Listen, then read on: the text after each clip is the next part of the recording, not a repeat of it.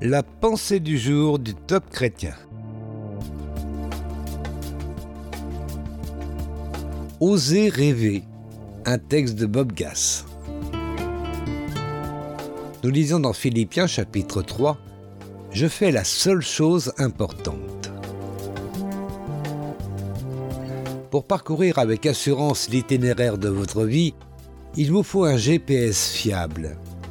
Dans la Bible, on l'appelle un rêve ou une vision. Pour Moïse, c'était de faire sortir le peuple de Dieu de l'esclavage et de le mener en terre promise. Pour Florence Nightingale, c'était d'apporter la guérison et l'espoir aux soldats blessés et mourants en Crimée. Pour Thomas Edison, c'était d'illuminer le monde grâce à la lampe à incandescence. En fait, tous ceux qui ont fait bouger les choses durant leur vie ont commencé par un rêve qui est parfois devenu la passion de leur vie.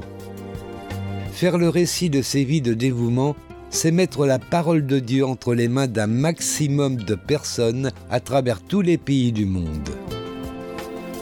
Comment être sûr que votre vision vient de Dieu?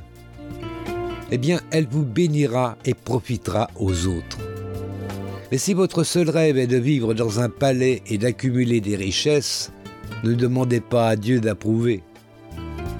En outre, votre rêve est valable uniquement si vous êtes prêt à en payer le prix. L'inspiration sans transpiration reste une chimère. 40% des gens que vous rencontrez ont de bonnes idées, mais ils se contentent d'en parler. 40% seraient prêts à tout sacrifier pour un grand rêve, mais ils n'en ont pas. Seuls 20% ont un rêve et la foi pour le réaliser. Et même si vous faites partie de cette catégorie, vous n'êtes pas sûr d'y arriver. Mais vous avez vos chances, plus que les autres 80% autour de vous. Un encouragement pour aujourd'hui. Alors, allez-y, osez rêver.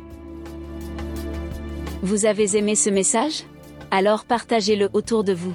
Soyez bénis. Retrouvez ce texte sur la